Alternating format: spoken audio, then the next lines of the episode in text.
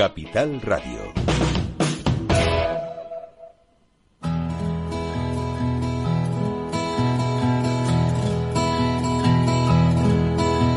Comienza la caja de Pandora.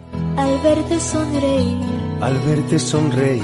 Un programa especialmente dedicado al mundo de la discapacidad. El niño que ayer fui. El niño que ayer fui. En Capital Radio La 10, cada semana hablamos de aquellas personas que por una causa u otra han llegado a ser dependientes. No, vendrá y así sabrás lo bello que es. Lo presenta y dirige Paula Romero. Caen Caen mil lágrimas al mar. mil lágrimas al mar. Tú Tú Bueno, pues aquí estamos como cada semana. Y hoy vamos a empezar, o nos vamos a ir hasta Logroño porque queremos hablar con una persona que conoce muchísimo lo que es el tema de la residencia. Ella es de profesiones auxiliar de clínica, pero ha trabajado con lo que ahora llaman, eh, o sea, con el nombre que le han dado a, a los, a los que cuidan de los mayores, que se llaman gerocultores. Ella es Feli García Acosta y es una persona muy implicada porque, mm, bueno, pues incluso pertenece a una plataforma estatal que lo que pretende es defender los derechos de las personas que viven en residencias cuando ya no les queda otra alternativa. Hola Feli. Hola, buenos días. Feli, mm, muchísimas gracias porque sé que te robo tiempo. Pero No, este tiempo está bien, está bien robado. pero tú, tú eres una persona muy consciente de lo que está pasando en residencia y, y la verdad es que últimamente a mí se me han puesto los pelos de punta, como se suele decir, con este, con este suceso que ocurrió en Madrid, una señora que por estar eh, con esa contención mecánica que las suelen poner a las personas mayores y las personas con discapacidad, que se ha terminado ahogándose con el, con la contención, o sea, la señora ha muerto solita, asfixiada, por, porque le, supongo que le llegaría hasta el cuello. Tú de esto has- lo has vivido, tú has vivido, no me refiero a muerte, sino me refiero, has vivido eh, cuando trabajabas con, con, como gerocultora, eh, has visto a las personas mayores mm, atadas, porque es así como se, hay que decirlo realmente. Sí, sí, sí, sí he visto. Es una práctica que mm, casi es mm, habitual. No Eso. es algo que sea... ¿Has visto alguna vez eh, como si fuese algo, bueno, pues excepcional, ¿no? Es algo que es una práctica bastante habitual. Es habitual. Y una cosa que a mí también me llama muchísimo la atención es cómo eh, trabajan en las residencias personas que no tienen los estudios necesarios para poder eh, pues trabajar con esto, o sea, atender a estas personas, porque eso también se da, ¿verdad? Sí, eso es verdad. Eso hace mucho tiempo que, que, que se sabe. Por lo menos eh, yo lo he denunciado ya hace, hace tiempo. Y, y bueno, mm, la verdad es que tampoco se ha podido hacer mucho porque eh, eh, Ajá, me están diciendo, perdona, Feli, me dicen desde control que se te está oyendo muy mal, que tienes que hablar un poco más alto. Más alto. me Sí. estoy oyendo mal. Espera, Sí, es poner posible. ¿Ahora me oyes mejor? Sí, sí, se te oye, Ah. ahora se te oye. Es que me, me lo están diciendo desde control, digo, caray, pues es una es que pena. Este teléfono a veces, a veces se oye muy bien y Sí, otras veces... sí, pero ahora, ahora, ahora se te está oyendo muy bien, muy bien. Vale. Pues. Que digo que es una, es una, lo de los estudios, lo de la, la titulación, es algo que lleva muchos años ya con ello. De hecho, hace menos de cuatro años yo ya denuncié aquí eh, a una residencia precisamente por, por eso. Lo que pasa que también es cierto que poco podemos hacer cuando la administración o servicios sociales son los primeros que permiten que eso ocurra. Claro, que ahí está el problema.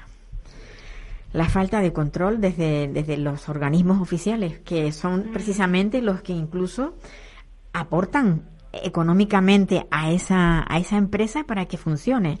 Porque en la mayoría de los casos, las, aunque sean empresas privadas, quienes gestionan la- las residencias, eh, las comunidades autónomas aportan cantidades bastante eh, importantes para que funcionen las residencias. Yo, eh, bueno, visto lo, lo que tú has podido ver, lo que sí sorprende es que una persona que no está del lado, digamos, de la discapacidad, sino en el otro, en el, en el lado de los trabajadores, tengas esa sensibilidad y luches porque eh, las personas con dependientes, eh, pues eso, eh, se les se cumplan sus derechos en las residencias. Eso es muy loable por tu parte. Hombre, hay que tener en cuenta que lo, lo principal es, son ellos. Eh, a ver, puede ser. mm, eh, es un poco de empatía, ¿no? Eh, puede ser mi padre, puede ser mi madre, puede ser cualquier familiar. Y mirando un poco en el futuro, puedo ser yo mañana. Claro. Entonces, esto, eh, para comenzar a, a que se termine, empieza desde adentro, como en cualquier otro problema. Si no solucionamos o no barremos nuestra propia casa, ¿vale? Poco podemos hacer. No podemos barrer la casa de los demás. Claro.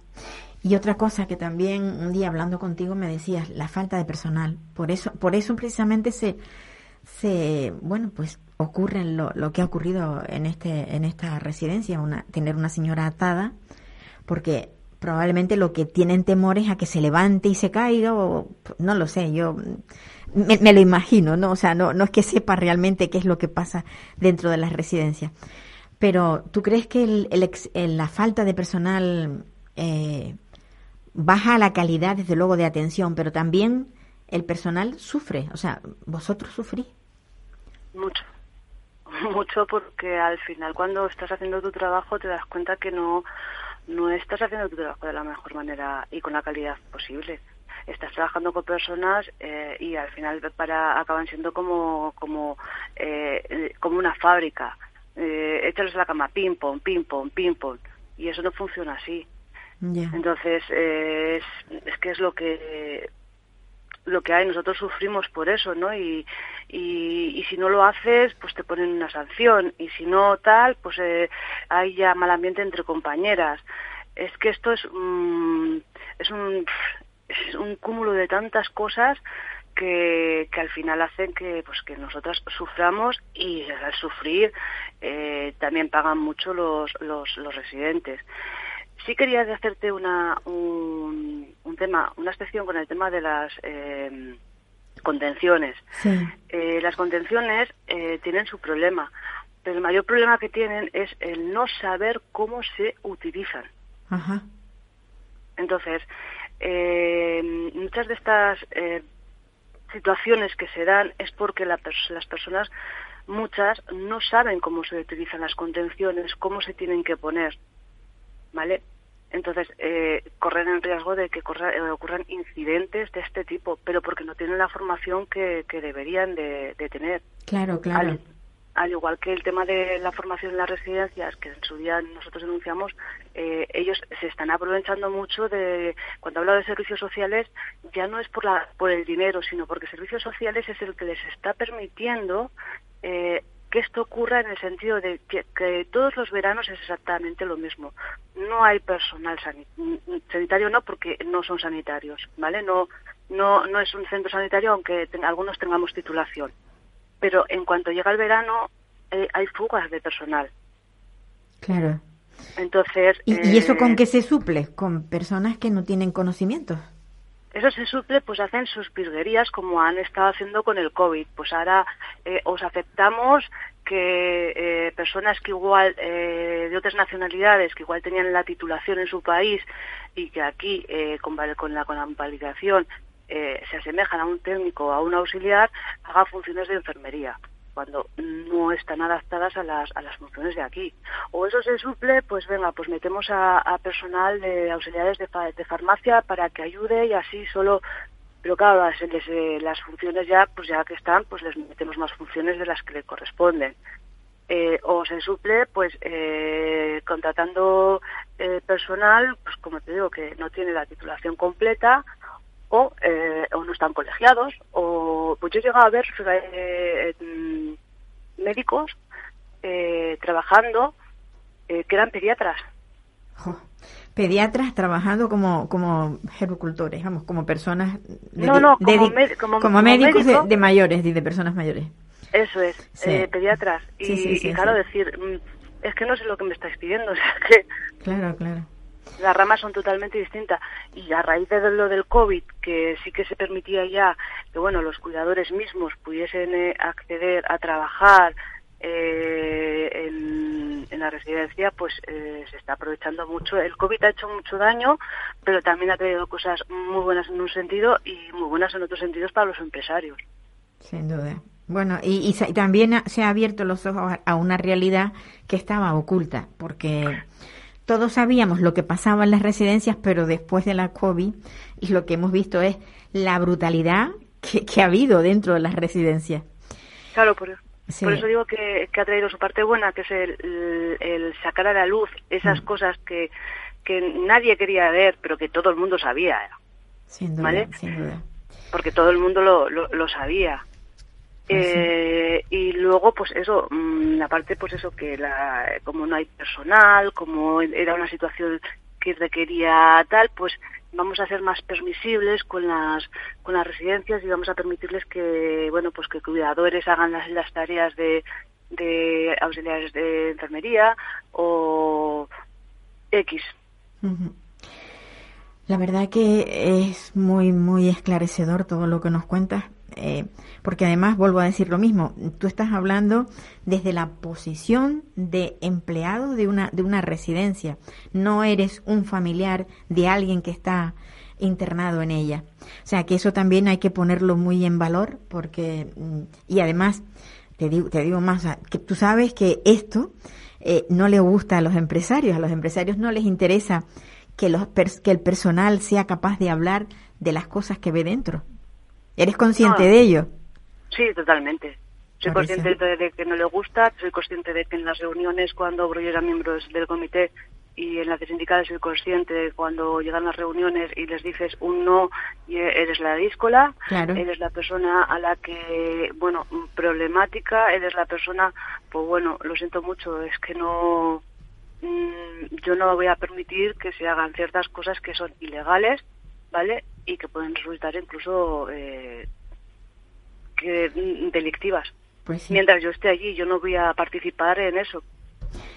Heli, muchísimas gracias por ser como eres, por ser tan justa a la hora de, de- de tratar que a estas, a estas personas. Muchísimas gracias, gracias por, por el tiempo que nos has dedicado y, y sobre todo mm, no cambies, continúa siendo así. No, no, no, no voy a cambiar, de hecho, por eso tengo la plataforma. Vale. pues un abrazo muy fuerte. Venga, muchas gracias espero que todo, que todo cambie y que a ti también te vaya bien. Hablamos, cuidado. Hablamos, Un besazo. sí, sí. Hasta luego. Venga. Bueno, pues esto es lo que, lo que tenemos. Cuando hablamos de, de residencias, mm, la verdad que temblamos en muchas ocasiones. En muchas ocasiones temblamos porque, porque sabemos lo que pasa adentro. Pero lo bueno es que lo cuenten los empleados, porque siempre tenemos a alguien que tiene pues un padre, una madre, un hermano, pero cuando es un empleado el que habla, es que la veracidad está ahí, o sea, no es algo que no que no tiene pues eh, ninguna no se, no, no se le puede poner ningún parche, está clarísimo. La verdad, pues ahí. Ahora nos vamos a acercar hasta Galicia, porque queremos hablar con Javier Balbás. No sé si lo tendremos ya al teléfono. Sí, Javier Balbás, ¿no? Lo tenemos. Sí. Hola Javier. Hola, buenos días, Paula. Bueno, pues gracias por aceptar la entrevista. Yo, yo quisiera, Javier, que, que bueno, que se aclarasen las cosas que, que tú sabes que están pasando en esa, en esa comunidad autónoma como que es Galicia. También vamos a, tra- a tratar de que entre Yolanda Gómez Recuero y, y- tengáis un diálogo. Va- Vamos a tener, los tres vamos a hablar, pero mucho más vosotros dos. Tenemos, también tenemos a Yolanda. Vale, perfecto. Quitaremos entonces la música para poder oír mejor a los interlocutores, ¿vale? Yolanda, hola. Hola, buenos días, Paula. Bueno, saluda a Javier, que lo tienes ahí. Hola, Javier, buenos días. Hola, buenos días, Yolanda. Bueno, Yolanda, tú me has puesto um, en antecedentes de lo que Javier está viviendo. Mm, está claro que los dos conocéis el tema muy a fondo, porque ese movimiento por la discapacidad en la que estáis metidos, yo creo que está abriendo eh, pues puertas, está abriendo puertas a, a la... ¿Me está, ¿Qué me dices? Sí, Desde, no, desde control, no, desde control me están, me están, Ajá. me están haciendo señas desde control porque no me están escuchando bien. A ver, es que sigo teniendo mascarilla porque claro, cuando salen los compañeros que hay aquí, hay un grupo de cuatro personas, el, el temor que tengo cuando entro me pongo con mascarilla, pero bueno. Ya sé. Sí. Hay que prevenir. Javier, eh, tú, mm, yo a través de Yolanda me enteré de que, bueno, de que tú, el problema que tenéis vosotras, vosotros en general, las personas con discapacidad y el trabajo mm, es grande. Quiero que, quiero que, que desmenucéis un poco este tema. A ver, el, el problema que tenemos las personas discapacitadas es que solamente encontramos trabajo en 90% o 95%, por no decir el 100%, porque hay honrosas excepciones en los centros especiales de empleo. Eso ya de por sí es una segregación, porque no podemos acceder al mercado laboral, directamente nos, diri- nos dirigen a, los centros especiales de empleo. ¿Por qué? Porque reciben subvenciones y ayudas y es mucho más fácil eh, con- para la empresa ordinaria contratar a través de los centros especiales de empleo, entre otras cosas porque si tenemos que coger vacaciones, si tenemos que caemos enfermos, es el centro especial de empleo quien se encarga de ocupar ese puesto Ujú. Que se ha quedado libre por nosotros. Entonces, claro, a la empresa ordinaria eso le es mucho más cómodo. Pero ¿qué significa? Que nosotros cobramos un 75% haciendo el mismo trabajo que una persona sin discapacidad. O sea, el, el otro porcentaje se lo queda la empresa. El otro porcentaje, pues no sabemos eh, la empresa emple- empleadora, por así decirlo. empleadora, exactamente, el Centro Ajá. Especial de Empleo. Sí, sí, sí. Eh, Entonces, eso pues no es justo porque nosotros nos exige la misma producción y estamos haciendo el mismo trabajo. Claro. Y luego ya de por sí es una segregación total y absoluta.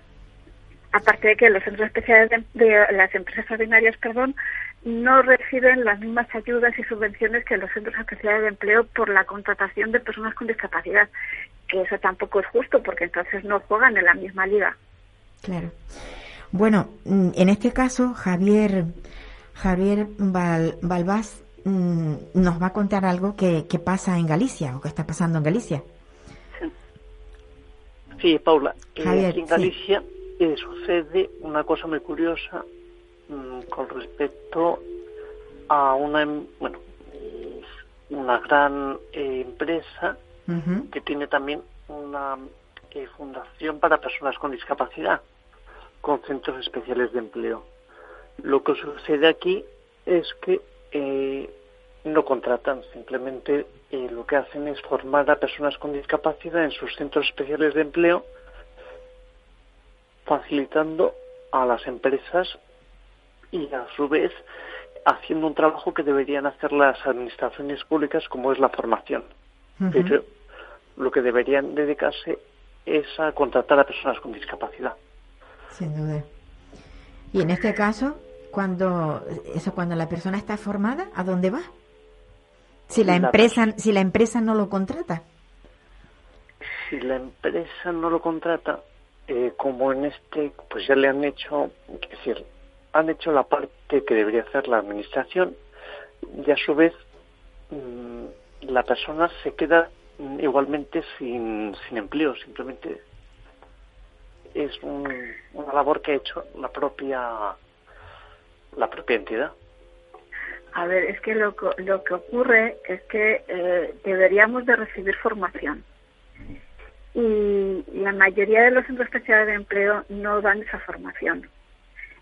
Algunos sí que la dan, eh, ofrecen unos cursos en teoría para, para contratar, pero contratan, si llegan a contratar a, alguna persona con discapacidad que haya recibido esa formación, son las mínimas. Y luego, cuando ha cubierto el plazo mínimo, se quedan en la calle. Y si no, todos los que han hecho la formación se vuelven a quedar en la calle. Pero no les facilitan el acceso al mercado ordinario, que es lo que deberían de hacer los centros especiales de empleo, que ese fue el motivo de su nacimiento. Favorecer, dar formación a, los a las personas con discapacidad y favorecer el, su acceso al mercado ordinario. Claro. Pero, Pero no, están haciendo como, están actuando pues como empresas multiservicios y como ETTs. pero en este caso esa empresa ha recibido ese dinero para poder eh, enseñar o, sen- o sencillamente para porque se- supuestamente ese, esa cantidad que ellos reciben es para emplear, no para enseñar. Exactamente. Es para emplear exactamente, sí. Entonces es algo que no, no, no se entiende mucho. Desde el Con momento... ello contribuyen Sí, a que siga la precariedad de todo el colectivo de las personas con discapacidad. ujú. el, el caso, Javier, tú- el caso tuyo, tú eres una persona universitaria, o sea, estás Sí. formado. ¿Qué, ¿Qué formación te van a dar en una empresa cuando ya tú tienes un título universitario? Sí, es algo que no se entiende. Además, eh, la mayoría de los centros especiales de empleo, además de la mayoría, el 90% de lo que ofrecen son eh, trabajos mm, bastante precarios, tema de limpieza, eh, tema de jardinería y auxiliares. Y además, en ese sentido, como comentaba además eh, Yolanda, ya supone el 75% de lo que cobra una, una persona eh, que no es eh, que no tiene discapacidad pero es que a su vez si añadimos que son eh, empleos ya de por precarios como es por ejemplo el sector de la limpieza entonces se une una situación todavía mayor de vulnerabilidad para las personas con discapacidad Claro, pero también cuando llega alguien, como el caso tuyo, que no creo que seas el único que tiene título, eh, ¿qué empleo le dan a una persona con, un, con una licenciatura? Si solamente tiene jardinería y tiene y limpieza. Pues eh, lo único que nos dan, Paula, son los empleos precarios que ofrecen estos centros especiales de empleo, como es el sector de la limpieza, ya comentado, y a su vez la propia segregación de los centros especiales de empleo, porque no tienen a otros colectivos, simplemente a personas con discapacidad. No incluyen eh, migrantes, no incluyen, eh, por ejemplo, eh, otros eh, colectivos como mujeres víctimas de violencia de género, etcétera. Simplemente nos tienen como si fuese un gueto. Ya. Y, y aquí aparte los... de eso, perdona Paula que te Sí. corte, y aparte de eso es que el 95% de los puestos de trabajo que tenemos las personas con discapacidad son pues- puestos de, de, de baja cualificación porque es lo que a ellos les interesa. Entonces llega una persona como Javier con una con una licenciatura y le ofrece- ofrecen ese puesto porque es que no no tenemos no tenemos opción de promoción en la propia interna en la propia empresa y tampoco podemos llegar a, a, a puestos de ni de mandos intermedios y mucho menos de directivos. Por el hecho de tener discapacidad, evidentemente. Sí. O sea que es una, No es una discriminación total. Y yo, pre- yo pregunto, ¿y los sindicatos? ¿Los sindicatos no tienen ahí nada que hacer? Los sindicatos son son también forman parte de esa situación tan precaria que tenemos porque la permiten porque eh, no hacen nada para evitarla nada se lavan las manos miran para otro lado porque es mucho más sencillo ¿Y por qué ten vosotros? en cuenta Sí. ten en cuenta que ellos lo que hacen estas empresas lo que hacen es quitar trabajo al gobierno a los sindicatos mm, porque somos un colectivo muy sensible y somos un colectivo que tenemos unas necesidades mm, características. Y- entonces pues mm, le quitan ese ese problema ese gran problema tanto a los sindicatos como al gobierno Y yo me pregunto, ¿por qué el, el, el sector discapacidad no, pro- no, no crea su propio sindicato para luchar por esa discriminación a la que están sometidos?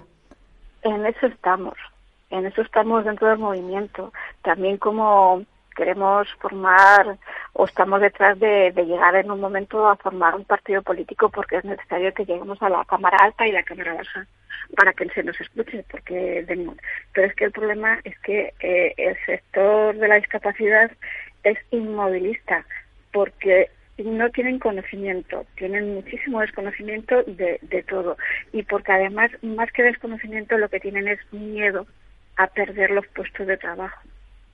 Claro, pero, Porque pero unos puestos de puede- trabajo que hay son... mucha represalia, hay mucha represalia. En el momento que levantas un poco la voz, todo el mundo se te viene encima, incluso tus propios compañeros. Pero es que fíjate, o sea, a ver, los puestos de trabajo son precarios. Realmente no son grandes, no, no tienes gran, gran, un gran sueldo. No, no, ni tienes un gran sueldo ni tienes una seguridad, pero se acomodan a, a lo poquito que tienen porque prefieren, eh, tengo esto, me acomodo porque por lo menos tengo algo. Sí. De la otra manera es es, muy sí. posible que se queden sin nada o que nos quedemos sin nada. Claro. Y esto Sí, pasa por lo... Yolanda y yo Sí, en ese sí. sentido, porque Sí, sí. efectivamente hay mucho miedo, eh, como muy bien dice Yolanda, el miedo a perder eh, puestos eh, de trabajo y quedarnos sin nada. Claro. A ver, que cuando yo hablé contigo por teléfono, tú me decías el nombre de la empresa que ahora no has querido nombrar. Y yo lo entiendo. Es una gran empresa que además eh, a nivel, el ranking a nivel mundial está elevadísimo. Pero, pero tienes miedo a nombrar la empresa. Pero mira, No, puedes realmente tener- al, al estar desempleado, Claro, no, realmente claro. Paula tampoco tengo tengo miedo porque no tengo que puedo de hecho comentarlo ahora en directo. Eh, se trata de Inditex, entonces Sí, sí, una, una gran empresa que, bueno, que, que, que le sobra el dinero como para poder emplear a personas con discapacidad, que, ojo, tienen ayuda estatales. O sea, las empresas cuando... em- Eso, eso también es algo que lo- vosotros lo sabéis mejor. Pero es cierto que las empresas reciben dinero estatal estatal y autonómico. y autonómico para, para emplear, o sea, para emplear a personas con discapacidad. ¿Y, Sí. ¿y ese dinero dónde va? Dinero y ayudas, porque por ejemplo, eh, el salario que recibe una persona con discapacidad, eh, sí, creo que ese 50% lo paga el Estado. Eh, la cuota íntegra de la seguridad social eh, es gratis. Es gratis, eso sí lo sé también, sí. eh, ETS, ETS, aparte de las subvenciones que tienen por, contra- por contratarnos, o sea, que es que tienen, aparte de ayudas económicas, tienen subvenciones, o sea, es que reciben por todos sitios. O sea, nosotros, la contratación que nosotros le salimos gratis, prácticamente gratis, y luego encima ganan dinero. Sin duda. Y luego, hay- y una cosa, en lo que decís vosotros, el temor, el miedo, eso hace que la gente trabaje con la boquita cerrada, mm, haciendo lo mejor que puede porque sabe que si en un momento dado pues no hacen lo que le están pidiendo, pues van a perder el, el ese ese pequeño sueldo porque realmente es muy pequeño. Pero claro, como la demanda, yo me imagino que la demanda de empleo de las personas con discapacidad es tan grande que ellos saben que esos puestos al final van a estar ocupados. Exactamente. Más pronto más tarde van a estar ocupados. Mira, te voy a contar un caso personal que me ha ocurrido a mí. Yo llevo, yo trabajo en un centro especial de empleo. Llevo de baja casi un año. En agosto va a ser el año. Por mis propios compañeros, un compañero me ha amenazado, he sufrido bullying por estar de baja, porque incluso me ha llegado a decir que yo estoy perjudicándoles a todas las personas con discapacidad por estar de baja tanto tiempo y por escribir las cosas que escribo y por ah, y por estar en un movimiento social para luchar para que se nos reconozcan nuestros derechos. Y también he sufrido amenazas por por algún que otro lobby. Yo, de hecho, que- por eso es una de las eh, una de las eh, situaciones por las que me he unido al movimiento por la discapacidad. eh, todos los escritos eh, de Yolanda, que además han sido eh, publicados en medios que no son precisamente conocidos, como es Diario 16. Ujú. Bueno, y nosotros que también le hemos dado a, Y a vosotros Yolanda que nos habéis dado mucha, mucha muchísima voz. voz. Sí, sí, sí. mucha voz y, y que eso estaremos agradecidos eternamente. A ver, Porque- Y hoy también eh, doy gracias también a, a vosotros, a- al equipo de Capital Radio, y la Caja de Pandora, por esta oportunidad también. A ver, nuestra, nuestro programa comenzó hace 13 años buscando, eh, pues eso, hablar de los derechos de las personas con discapacidad. Una emisora en Canarias que es capaz de hablar de esas personas que necesitan ayuda, que nadie les escucha. La 10 Capital Radio, que es el nombre que tiene en Canarias, es la voz de todas esas personas que necesitan apoyo. Y, y ya, digo, llevamos 13 años y ahora mismo, desde hace muchos menos años, desde luego, nos oyen a nivel estatal. O sea, en toda España se oye el programa. Y yo desde aquí lo que quiero es hacer, eh, alzar la voz y decir, es que no se puede el empresario aprovechar de esos dineros que reciben por ayudar a la discapacidad y no ayudarlos. Es que eso no puede ser. No puede ser, pero aparte de no puede ser es que nosotros también se lo permitimos, porque si no nos alzamos, si no nos unimos, porque es que cada asociación va por su cuenta, cada uno va por su cuenta, protestamos entre nosotros mismos y hacemos grupitos porque nos quede, porque no sé cuántos, pero luego somos incapaces de unirnos en las asociaciones, somos incapaces de, de unirnos nosotros individualmente formando un movimiento social como estamos haciendo nosotros para intentar que se nos escuche, que tengamos presencia, que se nos tome en cuenta, no a través de unos lobbies que lo único que están haciendo es enriquecerse económica y socialmente, que no nos representan. Yo no me siento representada por ellos. Y como yo, eh, no te voy a decir que al 100%, pero muchísimas personas con discapacidad. Sí, yo por ejemplo no oigo a Servi hablar de este tema. No lo oigo. No lo oigo y se supone que representa a la discapacidad a nivel nacional, pero yo no lo oigo. Porque a ellos les interesa. Todo lo que tienen el CERMI, COCENFE, eh, la ONCE, a todos ellos les interesa estar calladitos porque son los que manejan todo el cotarro de la discapacidad a nivel nacional. Claro. Y son los que tienen todos los, bueno, todos no, muchos, la mayoría de los centros de, de, de empleo son propiedad o están afiliados a ellos, asociados a ellos o confederados con ellos. entonces, claro, ellos manejan todo a su antojo y beneficio como les interesa, porque es que eh, quien está enfermo también es, un patrono de la ONCE. Y, ¿qué te está diciendo? Que son los mismos los que están moviendo todo el cotarro. Y ahora estamos hablando, o sea, también hay que decirlo, que dentro del mundo de la discapacidad hay muchísimo, es muy, es muy variado. Ahora estamos hablando con dos personas neurotípicas, o sea, dos personas que pueden hablar y que pueden expresarse. Pero también tenemos que tener en cuenta que dentro del mundo de la discapacidad hay personas que ni tienen voz porque no saben expresarse, porque no pueden hablar, porque pues porque no tienen formación para ello. Y yo creo, yo creo que a través de este movimiento, movimiento por la discapacidad, ahí se puede englobar a todo ese colectivo necesitado. Es que todo es colectivo de la discapacidad está, puede estar, se engloba en el movimiento por la discapacidad. Mm, no somos ni TEAS, ni somos eh, discapacitados mm, eh, sensoriales, no, somos todo tipo de discapacidad, porque además esas personas que no tienen voz, porque no tienen conocimientos, porque no pueden o porque eh, circunstancias X que tiene cada persona, pues tienen a su alrededor personas que sí que lo pueden hacer y que sí se pueden meter en nuestro movimiento, porque nosotros en lo que podamos le vamos a ofrecer la ayuda que ellos nos demanden. Eso, eso es, que es lo que yo quería de alguna manera reflejar, que este movimiento necesita mm, pues crecer, crecer. Javier Balbás, desde Galicia, me imagino que estará poniendo pues, su granito de arena. Sí, además un granito de arena muy importante, mucho.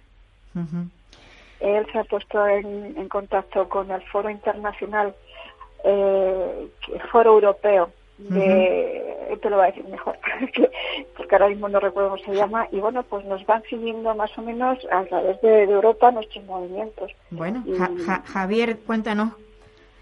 La experiencia, sí, además ya se lo comenté también a Yolanda, del Foro Europeo de Vida Independiente, y además eh, fue una experiencia muy bonita porque me encontré con personas con discapacidad empoderadas. Quiero decir que en Europa nos llevan mucho tiempo de, ventaja y les comenté la situación que se vivía aquí en España y de hecho mm, yo también coincido con Yolanda en llegar a ser nosotros un partido político y poder eh, unirnos al Foro Europeo de Vida Independiente, que yo creo que es precisamente nuestro lugar, no el CERMI y no otros lobbies que lo único que hacen es lucrarse a nuestra costa. Pues yo, la verdad que os deseo mu- mucha suerte. Porque toda la suerte que tengáis vosotros con esa iniciativa, al final va, pues eso, a beneficiar a quienes, como ya decía, no hablan, no pueden expresarse, no tienen la, la facilidad que tenéis vosotros. Y, y es muy necesario. Yolanda, yo no sé, no sé qué decirte porque siempre que hablo contigo te, te deseo lo mejor, pero es la realidad. Es que no, no, no puedo decirte otra cosa. Ya lo sé, y muchas gracias por darnos voz desde el primer momento que, que aparecimos, que empezamos a levantar la, la cabeza y decir que estamos aquí. Pues sí. Nos está costando, pero poquito a poco, pero para conseguir nuestro objetivo. Sí, lo, lo importante es no tirar la toalla. Sí, eso es lo, lo fundamental, no tirar la toalla y tener las ideas claras y saber qué es lo que qué es lo que se persigue, qué es lo que intentamos conseguir y Sí. tirar para adelante. No va a ser fácil, pero lo conseguiremos. Javier, ¿tú ahora estás en paro o, o estás trabajando? Estoy en paro. ¿Estás en paro? ¿Cuánto tiempo llevas? Pues realmente con la situación precaria de los centros especiales de empleo, más además una situación eh, previa en el ayuntamiento donde resido que con fondos europeos para las personas con discapacidad, en vez de darme un empleo, me tuvo tiempo realizando actividades sin contratar, sin contrato y sin cotización a la seguridad social. Entonces realmente en paro, aun- aunque no sin realizar actividades, pues llevo prácticamente toda mi vida laboral, por desgracia. Madre mía. O sea que tú nunca has cotizado No, nunca. y has trabajado. Sí. Eso, eso es tremendo. Eso es tremendo. Y, y gracias a que tengo documentado que las actividades que tengo realizadas Mm. están a cargo de fondos social europeo, pues por lo menos tengo eso donde consta. Si no, por desgracia no tendría ningún documento. Madre mía. Y, y vuelvo a decir lo mismo, y con y además con estudios, que no es que digas una persona que no tiene, pero con una licenciatura has estado trabajando toda tu vida, o sea, la vida laboral, no has cotizado, te han tenido trabajando, o sea, te han tenido, te han explotado. Sí, Y- y- esa es la expresión, sí. Esa es la expresión, que claro. Sí, expresa por su nombre, Paula, sí. Explotado, sí. Bueno, pues esto es lo que queremos hacer, oír desde aquí, desde, desde Capital Radio, a nivel nacional, que en Galicia ocurren estas cosas. Aparte de muchas más cosas que ocurren, pero bueno, esta es una de ellas. Y es que la discapacidad no tiene lugar en el trabajo, por lo que se ve. Bueno, pues yo creo que voy a dejaros, que tengo, tengo que entrevistar a otra persona y me voy a tener que ir hasta Asturias. O sea que co- cortaré con vosotros, cortaré con vosotros. Y, y ya, pues en, en otro momento yo creo que tenéis que mantenernos a- al tanto, o sea, para que sepamos cómo van las cosas. A ver si la prox- en la el, el próximo eh, domingo eh, cambian las cosas, no lo sé. A ver, si, tene- Ojalá. a ver si tenemos suerte. Ojalá que tengamos suerte. A ver si tenemos Que suerte. yo no las tengo todas conmigo, pero ojalá que, que la gente abra, abra los ojos y se den cuenta de la que nos viene encima. Pues sí. Pues un abrazo a los dos. Un abrazo, Un abrazo Paula, y muchísimas también, Paula. gracias. Javier, cuídate mucho. Y tú, Yolanda, los dos. Sí, un abrazo. Bueno, queridos oyentes, es lo que tenemos. Eh, Yo siempre digo lo mismo, es lo que tenemos, porque es que me paso el, todas las semanas hablando de lo mismo, de hablando de las injusticias que se producen, de, qué es lo que está pasando en el mundo de la discapacidad, por qué, por qué no se atienden a las personas, por qué, por qué los derechos de las personas con discapacidad eh, se olvidan. Es que no, no, no tiene sentido lo que, lo que está pasando. Y desde luego lo que le ha pasado a Javier Balbás mm, es terrible, porque tener a una persona trabajando durante muchísimo tiempo y, que no haya cotizado, eso es bastante gordo, no, no es una broma, no es una broma. Bueno, pues nos vamos hasta, hasta Asturias y allí vamos a hablar con Heli Menéndez, no sé si estará ya al teléfono. tenemos a Heli Meréndez. La tenemos, ¿verdad? Bien. Yo quiero. Heli Meréndez es una colaboradora en un medio digital. Sus artículos salen cada 15 días y son unos artículos muy interesantes porque van dirigidos a la defensa del colectivo de la discapacidad. Y yo, creo que ella hace lo que hago yo a través de la radio, pero en escrito, en un digital. Solo que ella lo hace pues de forma quincenal. Es madre de un chico con, con también con una discapacidad, aunque a ella le gusta decir eh, con distintas capacidades, porque bueno, seguro que le suena mejor. Tiene autismo y ella está muy preocupada, como estamos todos, si las cosas cambian a peor. Heli, estás ahí, ¿verdad? Hola. Sí, Paula, buenos días, aquí estoy. Bueno, Heli, te digo que el artículo que hiciste la semana esta, o sea, nos tocó esta semana, eh, ha sido muy bueno.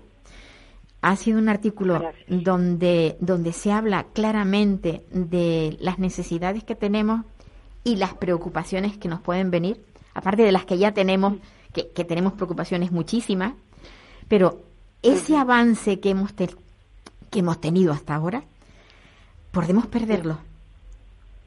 Mira, Paula, yo el panorama lo veo negro, pero bueno, no pierdo la esperanza que gane el progreso, la involución, por el bien de todos y porque también lo debemos a nuestros abuelos, que lucharon y en muchos casos dejaron la vida en esa lucha y sobre todo, sobre todo por el bien de las personas con discapacidad y personas mayores vulnerables. Y mira, la verdad que no entiendo que los obreros y jubilados voten a la derecha y a la ultraderecha. Es que, ¿acaso no tienen memoria? Yo, mira, veo lógico que las personas con alto poder adquisitivo bueno, pues los voten porque no quieren perder sus privilegios. Pero los obreros, mira, por favor, yo esto me tiene sumamente cabreada. ¿Y sabes lo que más me cabrea? Pues mira, que muchas mm, familias que tienen hijos con discapacidad o personas mayores eh, dependientes a su cargo, den su voto, les su voto. Esto sí que para mí no tiene justificación. Porque, vamos a ver, que no olviden que, la ley de dependencia fue vino creada eh, eh, de la mano del expresidente José Luis Rodríguez Zapatero y que el señor Rajoy la volatilizó, la dejó bajo mínimos y ahora nos exponemos a que esos derechos que tenemos, que también hay mucho que añadir ahí, pues se nos vayan. Es que yo no, entiendo esto, Paula, la verdad, no lo entiendo. A ver, a mí me gustaría que la gente tomara conciencia de una cosa. Aquí no se trata de ideología. Olvidemos, olvidémonos del color que tengan. Aquí se trata mm. de defender los derechos adquiridos. Y si sabemos, y si sabemos que los derechos adquiridos, el mundo de la discapacidad lo puede perder, pues entiendo, entiendo tus preocupaciones y las de muchas familias. Sí, sí, vamos, es que, vamos a ver, es que no sé, yo no me entra en la cabeza la manera de pensar de, de, mucha gente y además personas que vivimos la discapacidad y que vemos todo lo que hay y que vemos las carencias que tenemos y que si después entran estos señores y que van a recortar todo porque ya se les ve venir, pues apague y vámonos. Es que yo, yo, mira Paula, yo la verdad que estoy muy, muy cabreada y, bueno, bastante desilusionada también porque veo que hay familias que pasan de todo, ¿eh? Yo no sé, pasan de todo, es como si no fueran conscientes. Mira, ¿sabes lo que pienso también? Que muchas personas votan con las vísceras, no votan con el raciocinio, no, no votan con... No, no, no sé, es algo que, que, que se me escapa, mm, no sé, muy raro. Mira, mm, yo de todas maneras, bueno, a ver. Eh, tú, tenías, yo, yo sé que tu preocupación máxima es pensar en el futuro. Tienes una edad. Eh, hombre, hombre. Que, Te, que te preocupa eh, qué va a ser de tu, de tu hijo. cuando cuando ya tú no estés aquí, bueno, cuando ya no, cuando tanto tú como como como el padre, como tu, tu marido. Claro, sí, porque ya somos, tenemos una edad ya, yo ya tengo 69 años, entonces claro, y el futuro de, de, de, mi hijo y de tantos ¿eh? que tienen eh, las mismas características, ¿qué va a ser de ellos? ¿En manos de quién van a quedar? ¿En manos de quién? Porque, bueno, no sé, yo esto... Yo, yo mm. recuerdo recuerdo que tú hiciste su, pues un movimiento muy muy intenso ahí en Asturias en Corbera que es donde tú vives acerca de de que bueno de que tú tienes una propiedad y que la querías dejar para tu hijo para que tu hijo pudiera vivir en ella como hay miles de pisos que se llaman tutelados, donde viven, donde viven tranquilamente las X personas y están pues vigiladas por la administración. Esto jamás lo has podido conseguir. O sea, no, no, Te, no, te, me refiero, no lo has podido conseguir, evidentemente, porque vives en él, pero me refiero ni siquiera a la promesa de que lo haremos en el caso de.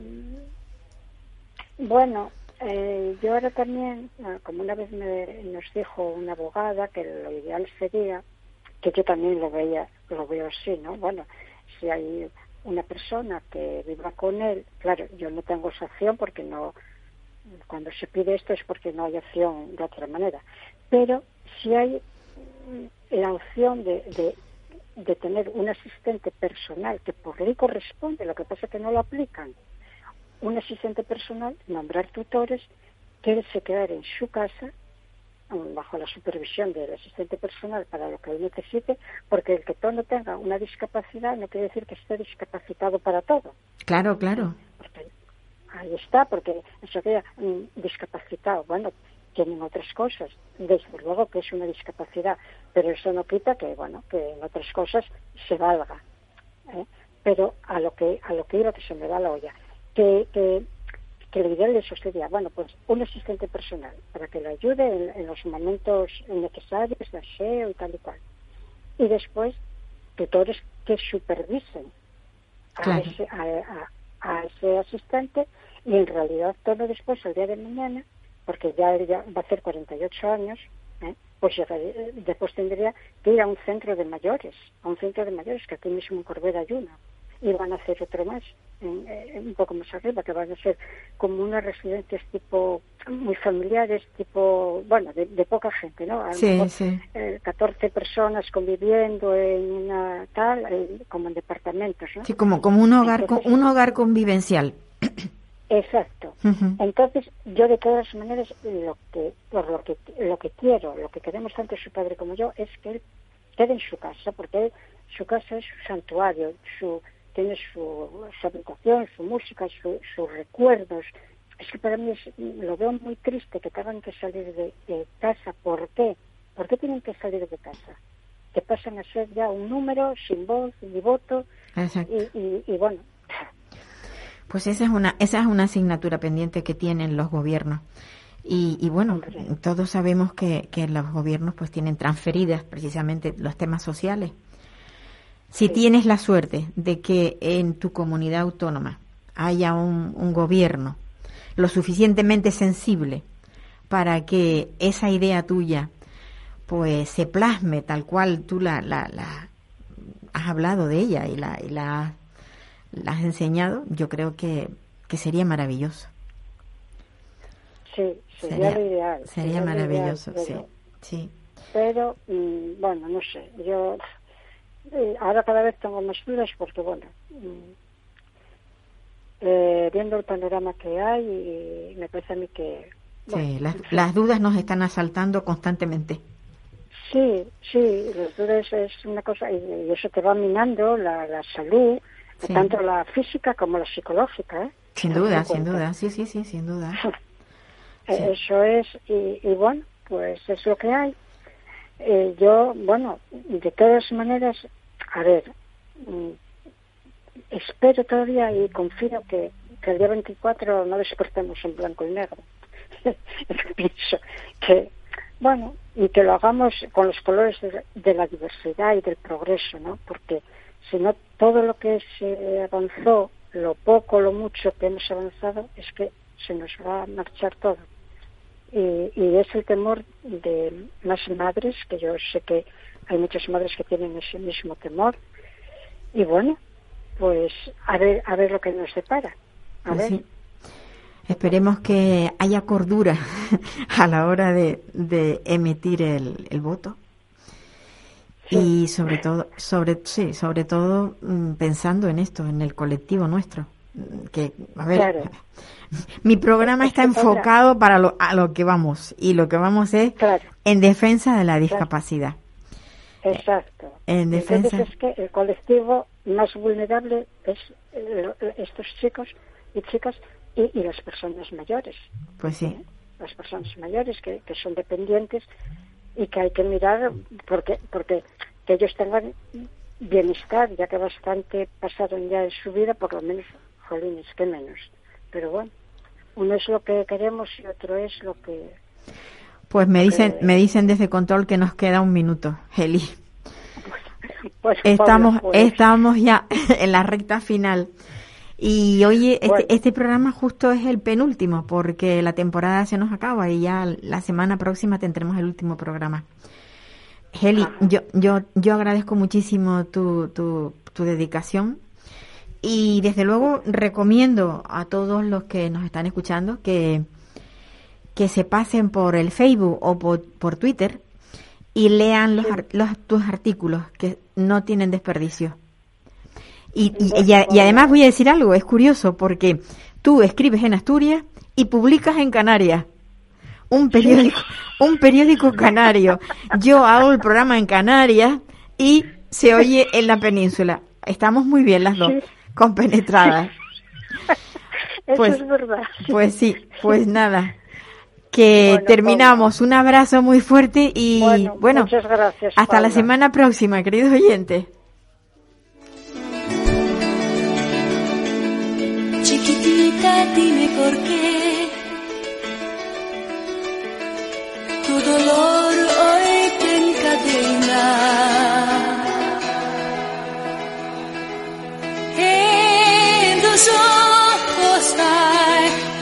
sombra de gran pena. No quisiera verte así. aunque quieras disimularlo. Si es que tan triste estás, ¿para qué quieres callarlo? Chiquitita, dímelo tú. En mi hombro aquí llorando. Cuenta conmigo ya para así seguir andando. Tan segura te conocí. Y ahora tú a la tratas. Déjame la yo la quiero ver llorada. Chiquitita,